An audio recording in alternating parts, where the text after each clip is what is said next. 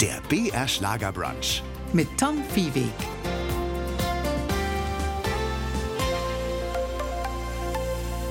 Der BR Schlagerbrunch am Sonntagvormittag. Herzlich willkommen. Eine Woche vor der Fasnacht in Franken im BR Fernsehen.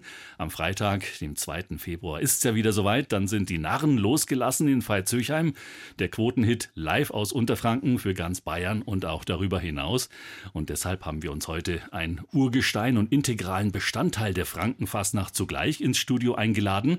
Bernd Händel aus Nürnberg hat als Sitzungspräsident und als Wortakrobat und Künstler die Kultsendung maßgeblich mitgeprägt. Und apropos, wenn man mit ihm zusammensitzt, wenn man Bernd Händel einlädt, ist das wie mit der berühmten Pralinenschachtel. Man weiß nie genau, was man bekommt. Ob einem da vielleicht heute die Tennislegende Boris Becker gegenüber sitzt, könnte Ah, sein. das kann ich dazu nicht sagen. Ich habe schon äh, viele Sendungen mitgemacht und äh, Den ich BR freu Schlager mich. Brunch noch nicht. Nee, das ist mein erstes Mal. Ne?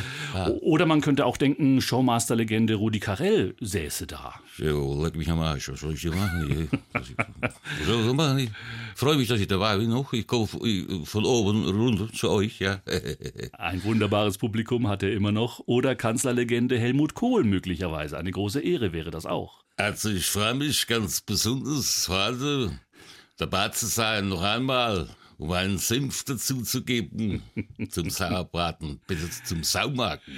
Zum Sauerbraten, was das Fränkische angeht, natürlich der Mann der vielen Stimmen und das Faschingskind, Bernd Händel. Herzlich willkommen im BR Schlager Brunch. Hallo, herzlich willkommen, ich freue mich.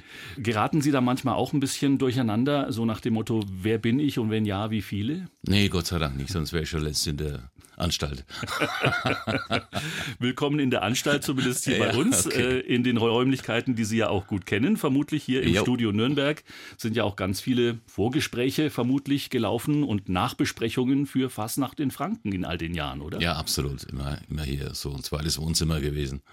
Aber ansonsten ist es auch ein Heimspiel, wie Sie sagen könnten, als gebürtiger Nürnberger. Ja, hab nicht weit zu fahren, hierher, zehn Minuten. Was schätzen Sie an Nürnberg? Jetzt ist Nürnberg? alles vorbei, der Christkindlesmarkt ist weg, es ist wieder ja, so ein bisschen Nürnberg alles ist eine verlassen. tolle Stadt. Also Nürnberg ist halt, ähm, wie will ich sagen, wenn man hier geboren ist und aufgewachsen ist, das ist, ja, das kann man schlecht erklären. Es ist übersichtlich, überschaubar. Die Stadt ist nicht allzu groß, es ist gemütlich und so viele Traditionen hier. Also es, man fühlt sich einfach wohl. Und es ist weit und groß genug, mit Fürth und Erlangen noch mit dabei und der fränkischen Schweiz Ja, drumherum. absolut. Und Das ist man braucht nicht weit fahren, ist in einer tollen Landschaft. Ja. Also das ist riesig. Für mich- Lebensqualität ist sehr gut. Für mich lebt ja Nürnberg auch immer von der Umgebung auch ein bisschen. Ja, absolut. ja, stimmt. Wobei aufgewachsen und groß geworden, auch faschingstechnisch, sind Sie ja in Buch. Ist das richtig? Nein, im Buch ist die Gesellschaft gegründet worden, wo mein Vater da mit dabei war. Deswegen auch Buch. Deswegen Buch Nesia. Ah, Das war im Gasthof Bammes im Buch, den gibt's ja noch. Das ist ganz am Ortsrand im Knoblauchsland. Und das ist am Ortsrand im Knoblauchsland und da ist diese äh, Gesellschaft gegründet worden.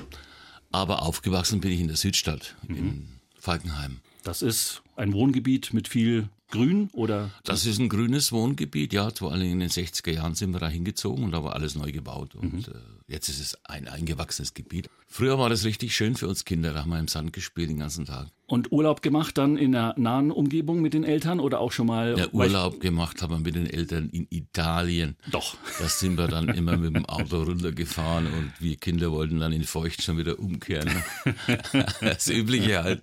Die Eltern haben gequalmt im Auto, das, äh, das, wir mussten das alles schlucken, ja. Ja, waren andere Zeiten. Das waren andere Zeiten, ja. Dafür hat man keine Kopfstützen gehabt und hat besser rausschauen können. Richtig. Aber beim Unfall wäre es wahrscheinlich schlimm gewesen. Stimmt.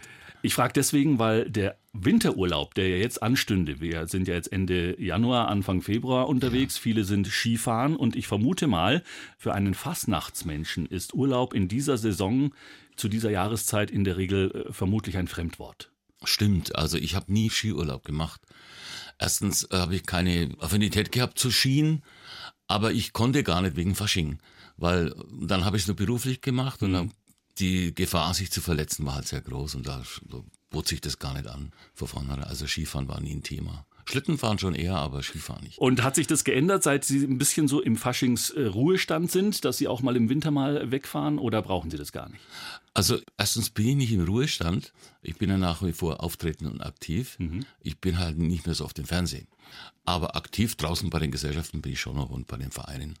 Und ich brauche das auch nicht, Skifahren oder so. Nee. Wobei alterstechnisch sind schon, schon manche ihrer Altersgenossen im Ruhestand. Das mag sein, aber ich halt nicht. Sie werden auch vermutlich über das 65., 70. Lebensjahr, wenn Sie können, Weil solange ich gesundheitlich soweit in der Lage bin, ja. Klar. Also nur zu Hause sitzen ist nichts für mich. Äh, Spielen Sie ein Instrument, möglicherweise ein Tambourin, oder haben Sie Nein, mit den ich spiele. Gitarre. Ja. Mhm. Mit Gitarre immerhin. Aber mit den Birds haben Sie auch Berührungspunkte. Mit den Birds habe ich sehr enge Berührungspunkte, weil mit den Birds habe ich mich das erste Mal verliebt mit 18. Ach, tatsächlich. Ja. Und da liefen die Birds und das, sowas vergisst man halt nie. Die liefen damals in der Jukebox oder wo Ich kann man weiß sich nicht, wo die vorstellen? liefen. Jedenfalls waren die halt äh, ziemlich in und äh, da habe ich es halt gern gehört und Mhm. ja, war halt so eine Erinnerung. Das waren noch die Zeiten, wo man so richtig am Radiogerät gehört hat, oder? Da haben wir eine Schallplatten gekauft. Schallplatten. Ja, haben wir extra, sind wir in die Stadt gegangen. Haben Sie solche alten Bestände noch? Ich muss ja meinem Sohn inzwischen erklären, was eine CD ist. Wenige, nur die von meinem Vater habe ich alle natürlich da, aber Mhm. ansonsten mh, wenige. Apropos Vater, Sie haben ihn gerade erwähnt, Willy Händel, äh, Ihr großes Vorbild, nicht nur als Vater, sondern auch als Künstler, oder? Ja, mein Vater war ja einer der Nürnberger Petersboom und bin da groß geworden und die bin immer mitgefahren zu den Auftritten. Das war eine Band, für alle Nicht-Nürnberger müssen wir das erklären, legendär. Nicht nur Musik gemacht, sondern auch Kabarett oder Musikkabarett, kann Nein, man nein, sagen. die waren keine Band, das waren zwei Mann. ja, das ein, war du ein ein Duo. Duo. Ja, gut. Und die haben quasi. Comedy gemacht, fränkische Comedy. Mhm. Die haben die Schlager von damals genommen und haben dann lustige Texte drauf gemacht. Also kein Cover-Duo, sondern die haben Nein, eine ganz eigene, eigene Kunstform. Texte, richtig, eigene. Mhm. Kunstform entwickelt und waren halt so mit, mit zusammen mit Herbert Hiesel ziemlich die Platzhirsche damals in den 60er, 70er Jahren. Da gab es ja noch nicht so viele Künstler wie heute. Und da haben Sie schon fleißig Und zugehört, wurden mitgenommen zu Auftritten oder? Richtig, da wurde ich mitgenommen zu Auftritten und dann in der Karnevalsgesellschaft, wo ich war, waren die ja auch und da durfte ich dann Sketche mitspielen.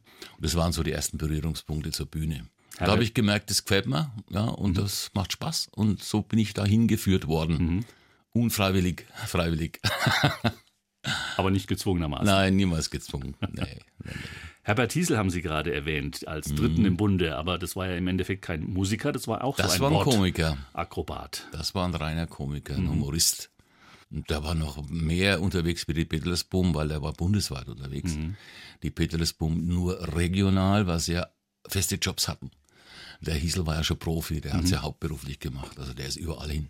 Wobei auch quasi zweiter Bildungsweg. Meines Wissens war er ja ursprünglich Ingenieur bei Grundig gewesen, also hatte auch so einen Brotberuf, bis Mhm. er dann gemerkt hat, Mensch, die Leute lachen mehr über mich, äh, wenn ich ihnen lustige Sachen erzähle, als wenn ich ihnen irgendwelche Schaltpläne bei Grundig erkläre. Ja. Und irgendwann hat er sich dann auch dazu entschlossen, ähnlich wie Sie, Ja. den Brotberuf an den Nagel zu hängen und das als Hauptberuf Mhm. zu machen. Das war immer mein großes Ziel, dass ich das mal hauptberuflich machen kann. Das war richtig von mir so angestrebt. Ja, mein Lebenswunsch mit, ja. Und Gott sei Dank konnte ich es verwirklichen und das war schon toll. Also, da freue ich mich schon. Dann tauchen wir doch mal ganz kurz akustisch ein in die humoristische Welt der 50er und 60er und hören uns mal diesen legendären Humoristen Herbert Hiesel mal an.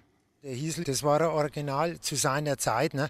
Diese äh, urwüchsige nürnbergerische Sprache macht immer wieder Spaß, sie anzuhören. Ne? Ja, wirklich. Einmal in meinem Leben habe ich Glück gehabt, da habe ich eine Unfallversicherung abgeschlossen. Da ist mir gleich am nächsten Tag ein Backstar auf den Kopf gefallen. Ne? Aber meine Frau hat gesagt, es ist Pech, dass immer bloß so ein Glanzzeug rumfällt. Ne? Fand ich sehr gut in Herbert Hiesel, weil er einfach ein Spaßkomiker pur ist. Natur pur. Richtiger Einheimischer. Ich fand ihn wirklich super. Gott hab ihn selig, aber es gibt Menschen, einmalige, die kommen so auf die Welt. Hat, wenn der ihren Suff hat, musst aufpassen, sag ich Ihnen. Letztens hat sie in die Kuckucksuhr halb von Vogelfutter reingeschickt. Gell? Und den Kanarienvogel hat sie mit dem Uhrenschlüssel aufgezogen. Das ist ja auch nicht gerade das wirklich. Der Saal hat getobt und Ja. am Schluss kam dann immer noch so dieses legendäre Yo Wergli. Richtig, ja, das war so das Markenzeichen. Ne? Das Ja, wirklich auf Hochdeutsch, also Genau. quasi nochmal so eine Eine Bestärkung. fränkische Bestärk Verstärkung noch. Das, ja. was ich gerade erzählt habe, ist die Wahrheit. Richtig. Obwohl das meiste vermutlich schon ausgedacht war. Mit Sicherheit. Der Saal hat getobt damals und Sie haben als Kind ihn auch, er hat ja auch eine sehr markante Stimme natürlich. War das auch jemand, äh, den Sie relativ früh imitiert haben? nee, der kam erst später und zwar kam der erst mit, äh, durch reinen Zufall bei einer Kissenschlacht mit meinen Kindern, wie die noch klein waren, haben, da habe ich die Stimme verstellt, weil die halt ein bisschen gefährlich wirken wollte. Aha. Und auf einmal habe ich gedacht, hups, die Stimme kennst du irgendwoher. Und dann ist mir gekommen, das klingt ja wie der Herbert. Und dann setzte ich mal hin und übt das. Und das habe ich dann gemacht. Und dann seitdem ist er fester Bestandteil in meinem Repertoire. 1991, glaube ich, war es, da, also lange bevor Sie Sitzungspräsident wurden bei der Fastnacht von, in Franken, da standen Sie zum ersten Mal auf dieser legendären Fastnachtsbühne tatsächlich. Sie kamen ja nicht aus dem Nichts, Sie waren schon Interpret, Sie waren schon Künstler in Veitshöchheim, auch als Stimmenimitator. Das war der Anfang, oder? Ja, ich habe angefangen, 88 habe ich mich selbstständig gemacht.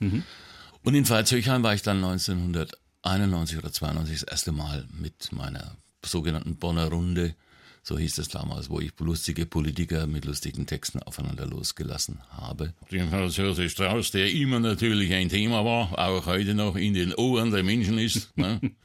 Weiß zwar nicht warum, aber es ist so. Genau. Ja, und du solche Sachen. Oder Sozialdemokratische Partei Deutschlands, wir freuen uns, ne? Der Willy Brandt war ja auch da. damals. Herbert Wehner war meistens auch noch irgendwo Herbert und Wehner. hat Zigarre geraucht. Der hat Pfeife, Pfeife geraucht. Pfeife, pfui. Der hat nicht gesprochen, der hat gebellt. Solche Sachen hat der gesagt, wenn er wütend war. Pfui.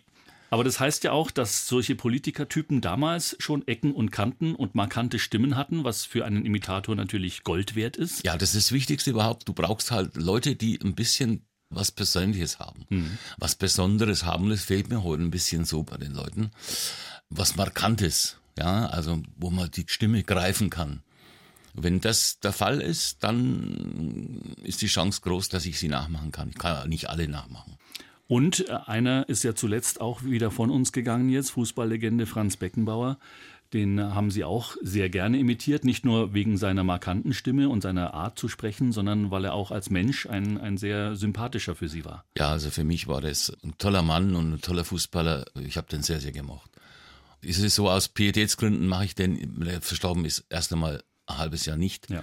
Mit dem Verständnis, dass ich ihn jetzt nicht Absolut, mache. ja. Matze Knob, der auch schon hier war, der macht jetzt auch erstmal Pause in, Ja. in Ehrfurcht, aber Ja. dankt natürlich Franz direkt für alles, was er Dann getan hat. mache für ich ihn wieder, Fußball. weil die Leute die Stimme sich ich gerne an ihn erinnern. Und Mhm. wir, wir können die dann halt wieder ein bisschen aufleben lassen und an diesen Menschen erinnern. Das ist unser Vorteil als Parodisten. Obwohl er nie beim Club gespielt hat. Das macht nichts. Der Franz war eigene Liga. Absolut. Aber Clubfan sind Sie schon. Ich bin Klubberer durch und durch, ja, Mhm. ja, rot-schwarz. Ich hatte ja damals auch den ähm, Präsidenten, den Michael Roth, sehr gerne nachgemacht. Ja.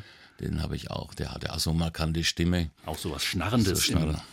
Ja, was, soll ich, was soll ich jetzt da sagen? Äh, Wir haben natürlich schon äh, besser gespielt wie gestern und morgen werden wir noch besser spielen. Schauen wir mal.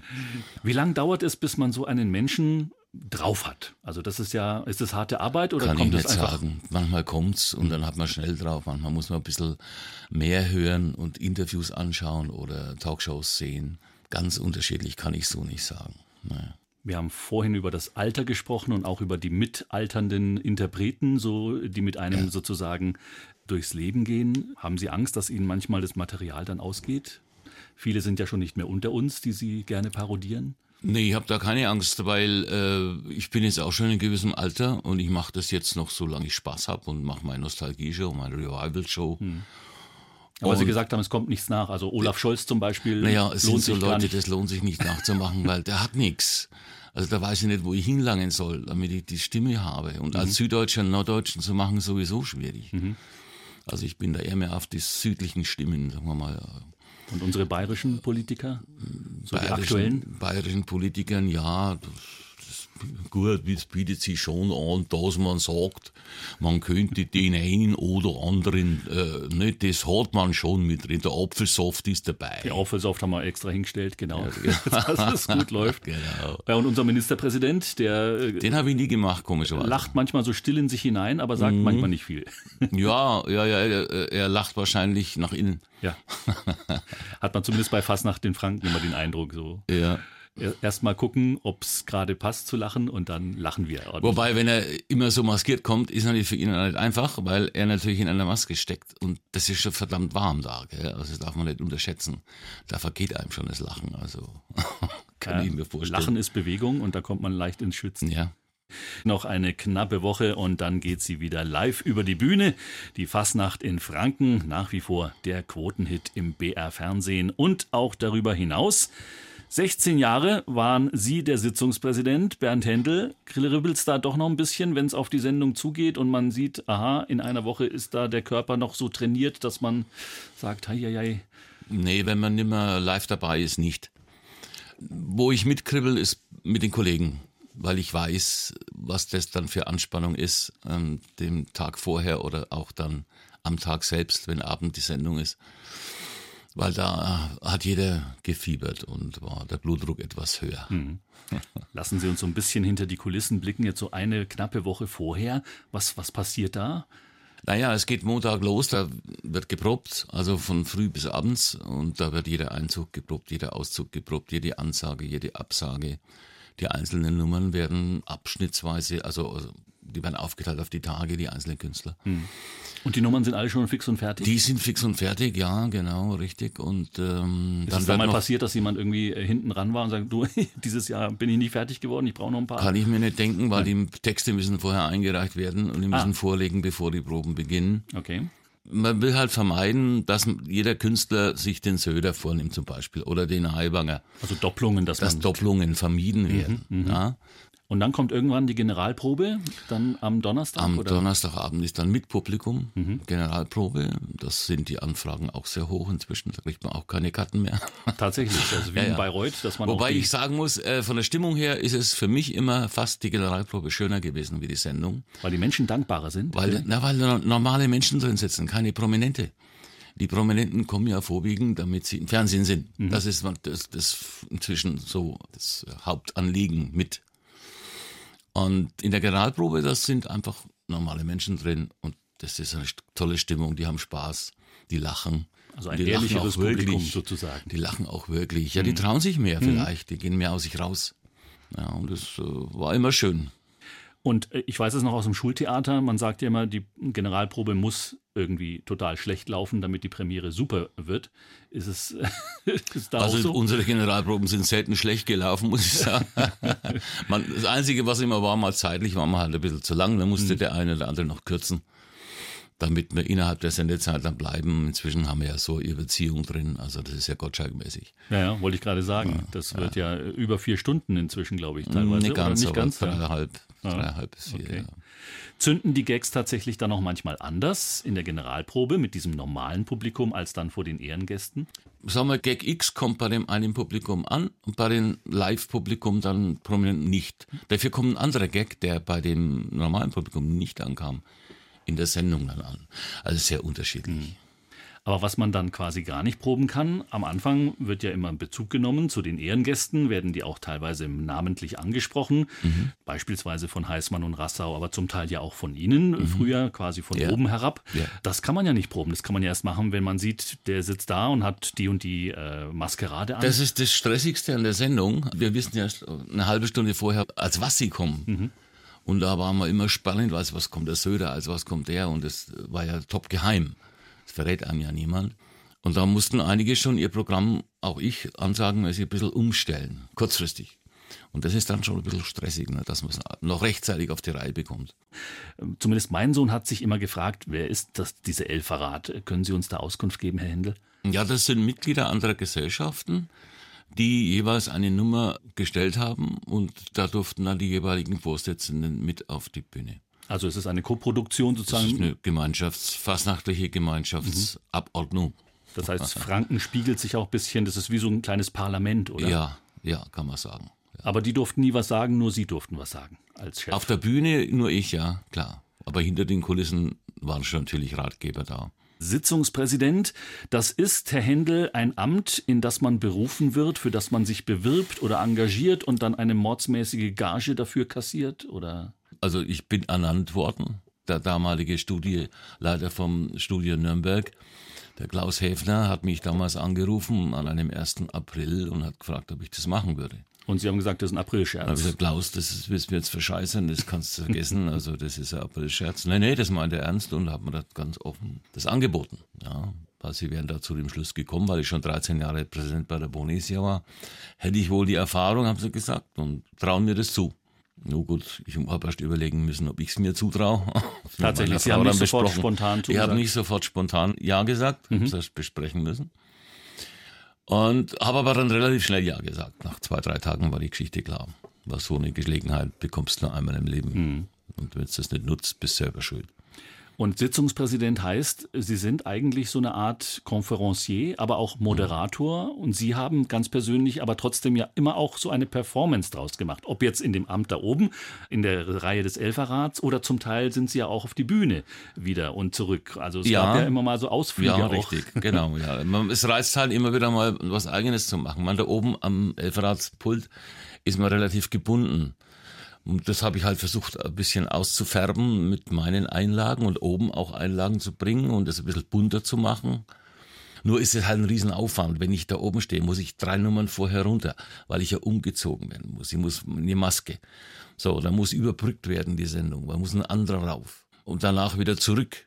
Also das war schon ein Riesenakt für mhm. die Beteiligten auch.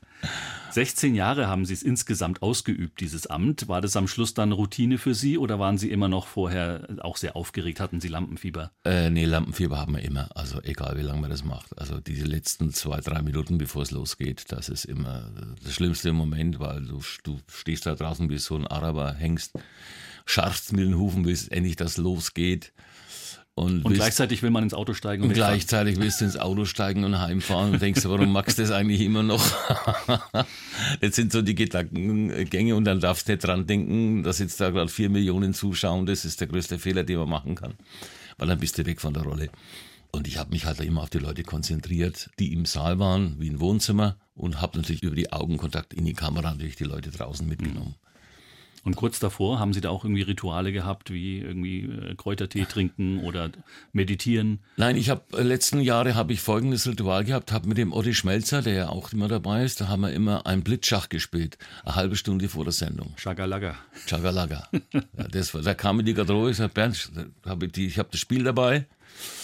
Und dann haben wir Schach gespielt. Und das hat Sie beide Das hat uns irgendwie geerdet. beruhigt, ja, ein bisschen ruhiger, ruhiger gemacht, ja. Was ist das Geheimnis dieser Sendung tatsächlich? Ich denke, es ist die Vielfalt der Sendung, die Breite, ja, dass für jeden was dabei ist. Für einen Intellektuellen ist was dabei, für einen Normalsterblichen ist was dabei. Also Tanz ist dabei, Politik, Humor, Klamauk. Also die Bandbreite macht's und die Qualität der Künstler. Mhm. Das ist halt wichtig, es kommt da nicht jeder rein. Also du musst schon was können. Aber es ist ja trotzdem so eine kleine Entwicklung immer wieder passiert, dass ähm, Bands oder Künstler ausgeschieden sind. Und Matthias Walz zum Beispiel kam dazu, ja. der irre Mann am mhm. Piano. Mhm. Das ist schon auch ein, ein guter Zuwachs. Das oder? sind so Neuentdeckungen, die man da macht. Ne? Mhm. Und die bereichern die Sendung einfach. Mhm. Ne? Aber wie gesagt, du musst gut sein. Wie beim Fußball auch. Die wenigsten schaffen bis in die zweite, dritte, erste Liga. Mhm. Da musst du dich durchbeißen.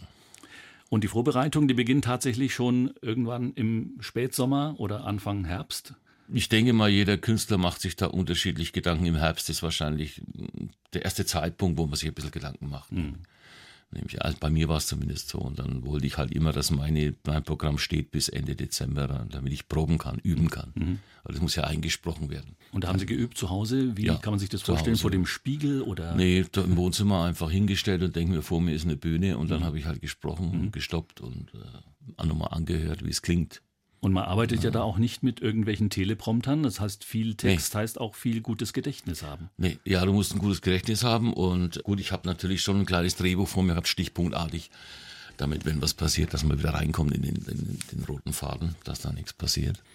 Und die Vorgänger von mir hatte schon mit Zettel gearbeitet, ja. So ein Pack. Das ist gefährlich, weil wenn der Zettelpack runterfällt, dann wird's eng. Genauso schlimm wie der Teleprompter, der ausfällt. Also am besten, man hat's ja, im Kopf. Genau, richtig. Sie waren ja schon als Kind in dieser ganzen Szene integriert. Also es gab nie wirklich eine Lebensphase ohne Fasching und ohne Fastnacht, oder? Ja, fast nie. Also ich habe äh, mit sechs Jahren schon einen ersten Auftritt gemacht. Da habe ich Lieder von meinem Vater gesungen. Auf einem Kinderfasching, das war mein erster Auftritt mit sechs Jahren. Und dann war Pause erstmal und dann erst so in der Pubertät kam ich dann wieder äh, zur Buchnesia. Mhm und dann habe ich halt Sketche gespielt und äh, Ich weiß noch, der erste Sketch hat man 1974 gespielt, da habe ich einen Wiener Zuhälter gespielt. Tatsächlich. Und da kannst du ja ausleben, hörst, da kannst du so sagen, was du denkst, ne? Dann sagt der Scheiß dir nicht an. Na, das ist wunderbar gewesen. Und das ist, dann habe ich gemerkt, ich, ich kann über die Dialekte, bin ich dann zu den Stimmen gekommen. Das heißt, Sie haben erstmal Mundarten Ja. drauf gehabt. Ja, Auch andere als Fränkisch natürlich. Natürlich, eben auch so wie gesagt, Wienerisch. Ja. Wir haben ja auch gesagt, dass das anders geht, ja. Das ist so gewesen, ja. Das Ich ist ja gern die- Wahnsinn. Das war der Wahnsinn gewesen, ja. Wir können alles außer Hochdeutsch. So ist es. So, Sie sagen das. Wo haben Sie sich da inspirieren lassen? Haben Sie Fernsehen geschaut zu der Zeit schon viel? Haben Sie Radio gehört oder haben Sie das um sich herum? War da lauter Schwaben und, und Wiener Nein. in Nürnberg? Nein, ich weiß auch nicht. Das ist so bei mir, ich kann wahrscheinlich gut zuhören Mhm. oder intensiv hören und das hat sich dann irgendwie ins Unterbewusstsein so eingenistet. Und ich habe das Talent, das dann auch wieder abzurufen. Mhm. Und das, das ich kann es auch nicht erklären im, im Endeffekt. Also man kann sowas auch nicht lehren und sagen, ich gehe jetzt dahin und lerne mir das. Das geht nicht. Die Kabarettschule quasi. Aber es reicht ja eben auch nicht, einen Dialekt zu sprechen. Man muss ihn ja auch mit lustigen Inhalten füllen. Richtig, also, du musst ja auch dann, wie gesagt, überlegen, was machst du jetzt mit den Stimmen, die du hast, oder musst ja umgehen mit denen. Und da, da muss man sich halt dann was einfallen lassen. Und die haben Sie quasi in Bezug gesetzt, haben sich vorgestellt, die sitzen tatsächlich in irgendeiner Sendung zusammen. Ja, ich habe dann immer früher die Bonner Runde geschaut. Ja, weil das war ja so, so eine richtig bekannte Sendung. Da waren alle Größen da immer, nach jeder Wahl. Und da habe ich gesagt, die setze ich jetzt auch einfach mal hin, imaginär, und dann lasse ich die aufeinander losgehen. Das waren so die Anfänge. Und dann später ging es darum, den Leuten aufs Maul zu schauen, ein bisschen auch. Was sind die Themen? Was sind die Themen? Ja, wobei ich nie politischer Kabarettist war. Ich war mehr Entertainer, Unterhalter. Ich habe keine politische Botschaft gesendet, auch nicht senden wollen. War nicht mein Ding, das überlasse ich denen, die es können. Ich schätze das sehr, ich schaue mir die sehr, sehr gerne an. Aber ich selber mache das nicht. Sie hatten auch ein Leben trotzdem vor der Fasnacht, zumindest ein Berufsleben. Ähm, Sie waren nicht immer hauptberuflich unterwegs als Entertainer. Ja. Was haben Sie gelernt? Ich habe Hopfenkaufmann gelernt, also das hieß Kaufmann im Groß- und Außenhandel. Und da haben mich meine Eltern halt in diese Firma gesteckt, wie es halt damals so war. Und Max jetzt eine Lehre und habe eine Lehre gemacht in dieser Firma. Und da war ich dann 13 Jahre doch. So ein sehr fränkisches Gewerk natürlich mit Hopfen und Das Bier. war ziemlich, ja, auch. Ich war in, aber in ganz Bayern unterwegs. War in der Hallertau, in den ganzen Anbaugebieten von Hopfen und äh, In Spalt auch? Spalt, Hersbruck, Hallertau, Mhm. ja, Bodensee, Tettnang sind so die Haupt. Tschechei, Saaz. Und das ist ein Beruf, der Sie ausgefüllt hat damals oder wo Sie auch immer schon am Wochenende auch noch ab und zu mal irgendwo einen Auftritt gemacht Ja, haben? ich habe damals schon, das war, die Auftritte habe ich mehr so zum Ausgleich gemacht, weil das war ziemlich anstrengend auch in der Firma. Und zum Ausgleich bin ich dann immer auftreten gegangen. Nur irgendwann wurde es halt zu viel, äh, den ganzen Tag in der Firma, abends auftreten und denkst, du du willst dein ganzes Leben lang nicht in dieser Firma sitzen. Das kann es nicht sein. Und dann habe ich den Sprung gewagt ins kalte Wasser und habe mich selbstständig gemacht. Von heute auf morgen. Von heute auf morgen, ja. Und die Familie hat Die mitgezogen. hat Gott sei Dank mitgezogen. Meine Frau stand hinter mir und das war wichtig. Sie hatten ja auch Schicksalsschläge im Leben. Sie haben zwei schwere Verkehrsunfälle zum Glück überlebt, Ja. aber doch erlebt. Das ist ja auch Richtig, was, was einen Ja. vielleicht auch verändert. Ja, ich habe zwei, drei Schicksalsschläge in meinem Leben gehabt. Also die zwei Unfälle und den Tod meiner Frau 2011.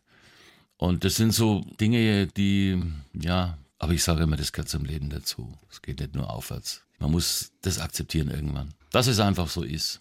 Geht jedem so. Hat manche, manche Leute haben Schlimmeres erlebt wie ich. Kann man aus was Schlimmen auch etwas Gutes zehren oder gewinnen? Naja, man gewinnt Kraft irgendwo irgendwann, wenn man dann das überwunden hat. Weil man sich sagt, okay, du hast es bisher geschafft, mach weiter. Schau nach vorne, schau nie zurück. Das ist wichtig. Für mich zumindest war es so. Andere Leute erfreuen, zum Lachen bringen, ist ein ernstes Geschäft. Hat zumindest ein, ein Humorist mal hier in der Sendung auch gesagt. Und es ist ja auch nicht immer gesagt, dass Humoristen und Menschen, die andere Menschen zum Lachen bringen, selber auch lustig sind. Wie ist es bei Ihnen? Ich habe eine positive Lebenseinstellung, das ist mir wichtig. Ich bin jetzt keiner, der an den Theken da äh, Witze erzählt, am laufenden Band, wie man vielleicht annimmt. Können Sie sich Witze merken? Mm, Gute, ja. Ja, ich muss es dann immer noch mal vorsagen Ja. im Auto. Ich bedauere das immer. Ich, ich lache mich schlapp über irgendwelche Witze, aber ich kann es dann eine halbe Stunde später nicht mehr nacherzählen, weil ich sie nicht mehr gemerkt Ja, habe. ja, ja. Und ich versuche mir dann immer den Witz, wenn er gut war, nochmal zu, selber zu erzählen, im Auto alleine. Und dann merke ich schon, ob ich reinkomme. Wenn ich das gemacht habe, dann ist er schon irgendwo drin. Ist er abgespeichert. Ob ich ihn dann verwende, ist wieder eine andere Sache, weil man, man weiß nicht, wo kann man ihn brauchen. Also an Depressionen haben Sie zumindest nicht gelitten. Äh, Nein, wie gesagt, äh, ich habe eine positive Grundeinstellung und die hilft mir schon weiter. Also das ist wichtig. Ich bin jetzt keiner, der dauernd Faxen macht, um Gottes Willen. Oder von dem das erwartet wird, ist ja auch so. Bernd Händel kommt in den Raum und alle denken, jetzt wird's lustig. Ja, nee, nee, nee, so ist es nicht. Ich bin ganz normaler Mensch. Also wenn er da ist und mich anlacht und Witze macht, mache ich mit. Das ist kein Thema. Aber ich bin jetzt nicht drauf aus. Ja.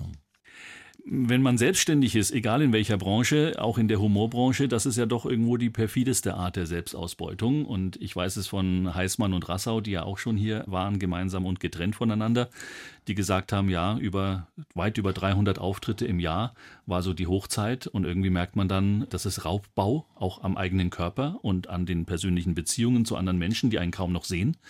Wie war das bei Ihnen? Hatten Sie auch mal so eine Hochphase, wo Sie ein bisschen abgehoben sind und gesagt haben, Mensch, was mache ich jetzt eigentlich? Nein, hatte ich nicht, weil ich nie so viele Auftritte gemacht habe.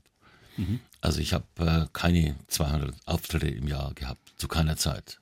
Also das waren maximal vielleicht mal 80 in meiner Hochzeit. Ich habe das aber ganz bewusst so gemacht, weil ich das auch nicht wollte, weil ich das auch wahrscheinlich gar nicht geschafft hätte, das durchzustehen. Also das muss man schon wollen und das richtig. Man muss ja auch aufpassen, dass man sich nicht ja, zu präsent zeigt, nicht in jeder Sendung ist. Denn sonst hat man den Effekt, die Leute, den kann man ja gar nicht mehr sehen. Ja, das ist die Gefahr, aber man muss ein bisschen rausnehmen auch. Das ist die Kunst, sich ein bisschen zurückzuziehen, dann wird man wieder interessanter. Einer der ganz Großen hat es ja toll gemacht, das war der Peter Alexander. Der hat eine Show gemacht im Jahr. Der hat schon gewusst, warum. Sie haben eine Autobiografie mal geschrieben, da hat man auch erfahren, dass Sie sich durchaus ernsthaft und auch sehr intensiv mit Astrologie zum Beispiel beschäftigt haben. Habe ich gemacht, ja, aber das war mehr so Charakterstudien mehr. Nicht so Voraussage Astrologie, wie es in der Zeitung ist, sondern mehr so Charakterstudienmäßig, um Menschen einzuschätzen. Und es ist, war interessant, weil vieles von den Menschen, die ich dann kannte, hat sich dann im Horoskop wiedergespiegelt. Habe ich für mich gemacht, aus reinem Interesse. Also es ist manchmal so, dass man, wenn man rückblickend Dinge analysiert, was war zu dem Zeitpunkt, was Ja. war da für eine Konstellation Richtig. am Himmel sozusagen, dass man entdeckt, ja, hat vermutlich irgendwas damit zu tun Ja, gehabt. natürlich, klar. Es gibt Leute, die halten das für Unfug, ist ja auch deren gutes Recht. Aber es ist halt meine äh, Geschichte gewesen, was mich interessiert hat. Ja. Und glauben Sie an Sternzeichen und dass die etwas mit dem eigenen Charakter zu tun haben? Glauben nicht, aber äh, sagen wir mal so, es ist ein kleiner Wegweiser auf das, was äh, jedem Menschen vielleicht äh, vorgezeichnet ist. Und Sie sind vom äh, Sternzeichen und Aszendent her? Ich bin Skorpion im Sonnenzeichen und Aszendent bin ich Schütze. Und das bedeutet so ungefähr was? Ja, wie kann man sagen, das ist eine große Schuss Leidenschaft, habe ich es mal beschrieben, mit dem Hang zum Größenwahn. Der Größenwahn spricht für den Schützen und die Leidenschaft für den Skorpion. Ich muss ja ein bisschen humoristisch formulieren. Ein bisschen überspitzt auch, damit man sich dran reiben kann. Sehr gerne. Volker Heißmann, der berühmte fränkische Komödiant, der auch zweimal schon hier bei mir zu Gast war, hat mal gesagt, der Auftritt in Veitshöchheim bei Fasnacht in Franken ist wichtig für das ganze Jahr. Wenn es in Veitshöchheim sozusagen gut läuft, dann läuft es das ganze Jahr über gut. Wenn es in Veitshöchheim irgendwie so mittelmäßig ist, dann ist das ganze Jahr, naja, nicht versaut, aber Herr Händel, können Sie das irgendwie nachvollziehen? Dass, Nee, dass aber das ich- so ein Gradmesser ist, wie Veitshöchheim einschlägt und dann geht's weiter? Am Anfang, wenn man dabei ist und das erste Mal dabei ist, sicherlich, ja, weil na, dann natürlich irgendwo die Leute über einen reden. Bei mir war es anfangs ähnlich, aber dann hat es nachgelassen. Also nach zehn Jahren ist es egal, ob du da ankommst oder nicht. Und meistens kommen wir ja an. Wir haben vorhin über die Mischung gesprochen, die diese Sendung ausmacht, sei es inhaltlich aus Klamauk, Komödie, aber auch Politik, aber auch die Typen, die da auf der Bühne stehen. Die Künstler, Michel Müller, der Otti haben wir erwähnt, die Altneuhauser Feuerwehrkapellen, natürlich auch ganz wichtig aus der Oberpfalz. Ist das auch ein ganz großes Familientreffen immer gewesen oder war das mehr so ein Haifischbecken? Nein, nein, das ist schon ein Familientreffen. Also wir haben uns ja alle gut verstanden. Also da gab es nie großen Ärger. Ich habe ja mit dem Norbert Neugiger auch Kabarett in Franken gemacht, vier Jahre. Der Leiter der Feuerwehrkapelle, Leiter der Kommandant. genau, der Kommandant. Und wir haben uns immer gekeppelt. Die Leute wollten das, die haben darauf gewartet, bis wir uns wieder keppeln. Und äh, dann haben wir uns halt wieder gegenseitig hinaufgeschossen. und da war wieder Ruhe. Ja. Und er hat tatsächlich immer äh, diese zerknitterten Zettel absichtlich so Ja, ja, zerknittert vorher. absichtlich, klar, logisch. Und er hat auch was draufgeschrieben oder kann er das auch alles auswendig? Ich denke, es ist schon was drauf, das äh, hat er schon so gemacht. Und der Franke an sich, der Humor, im Gegensatz jetzt, sagen wir mal, wirklich zum Oberpfälzer Humor, ist das was Eigenes? Jetzt sage ich Ihnen was. Wissen Sie, wie oft ich schon gefragt worden bin nach dem fränkischen Humor? Tausendmal. Ich kann es nicht erklären. Ich erzähle dann immer den kleinen Witz, wo der, der Max zum Nachbarn geht und sich eine Axt leiht, weil er einen Baum fällen will. Er hat keine Axt, kein Heckler. Und er leiht sich das Heckler und beginnt zu hacken. Und er hackt und hackt und hackt blöd, er hackt, hackt sich in den Fuß, hackt sich ins Knie, er blut wie eine Sau. Und der Nachbar steht drüben und sagt, na Master, magst du mal Heckler schon noch hin? Das ist so als das, wieder das Trockene und das Kurze. Aber eine genaue Beschreibung ist schwierig. Und dass es nach wie vor eine Live-Sendung ist, hat seinen Grund, aber hat natürlich auch die Gefahr oder birgt die Gefahr, dass man live mal was versemmeln kann oder dass was schief geht. Können Sie uns aus dem Kapitel Pleiten, Pech und Pannen, die vielleicht noch dann gut ausgegangen sind, noch Naja, das Schlimme war immer, also wir haben einmal erlebt, dass der, Herr- es kommt ja immer der Ministerpräsident. Und jeder hat was vorbereitet für diesen Mann. Und dann war, glaube ich, es war zu Seehofers Zeiten, da war Schnee und dann hieß es, der kommt nicht. Oder er kommt später. Wir wussten nicht, wann er kommt. Und es waren aber schon Nummern vorher dran, die auf ihn was hatten. Die mussten das wieder weglassen. Ich musste mal Moderation umstellen. Ja, das sind so Sachen, die den Stress ein bisschen verursacht haben. Aber richtige Pannen habe ich Gott sei Dank nicht erlebt. Hänger hatte ich auch, nur es darf halt nicht auffallen. Ja. Die muss man halt gut verstecken.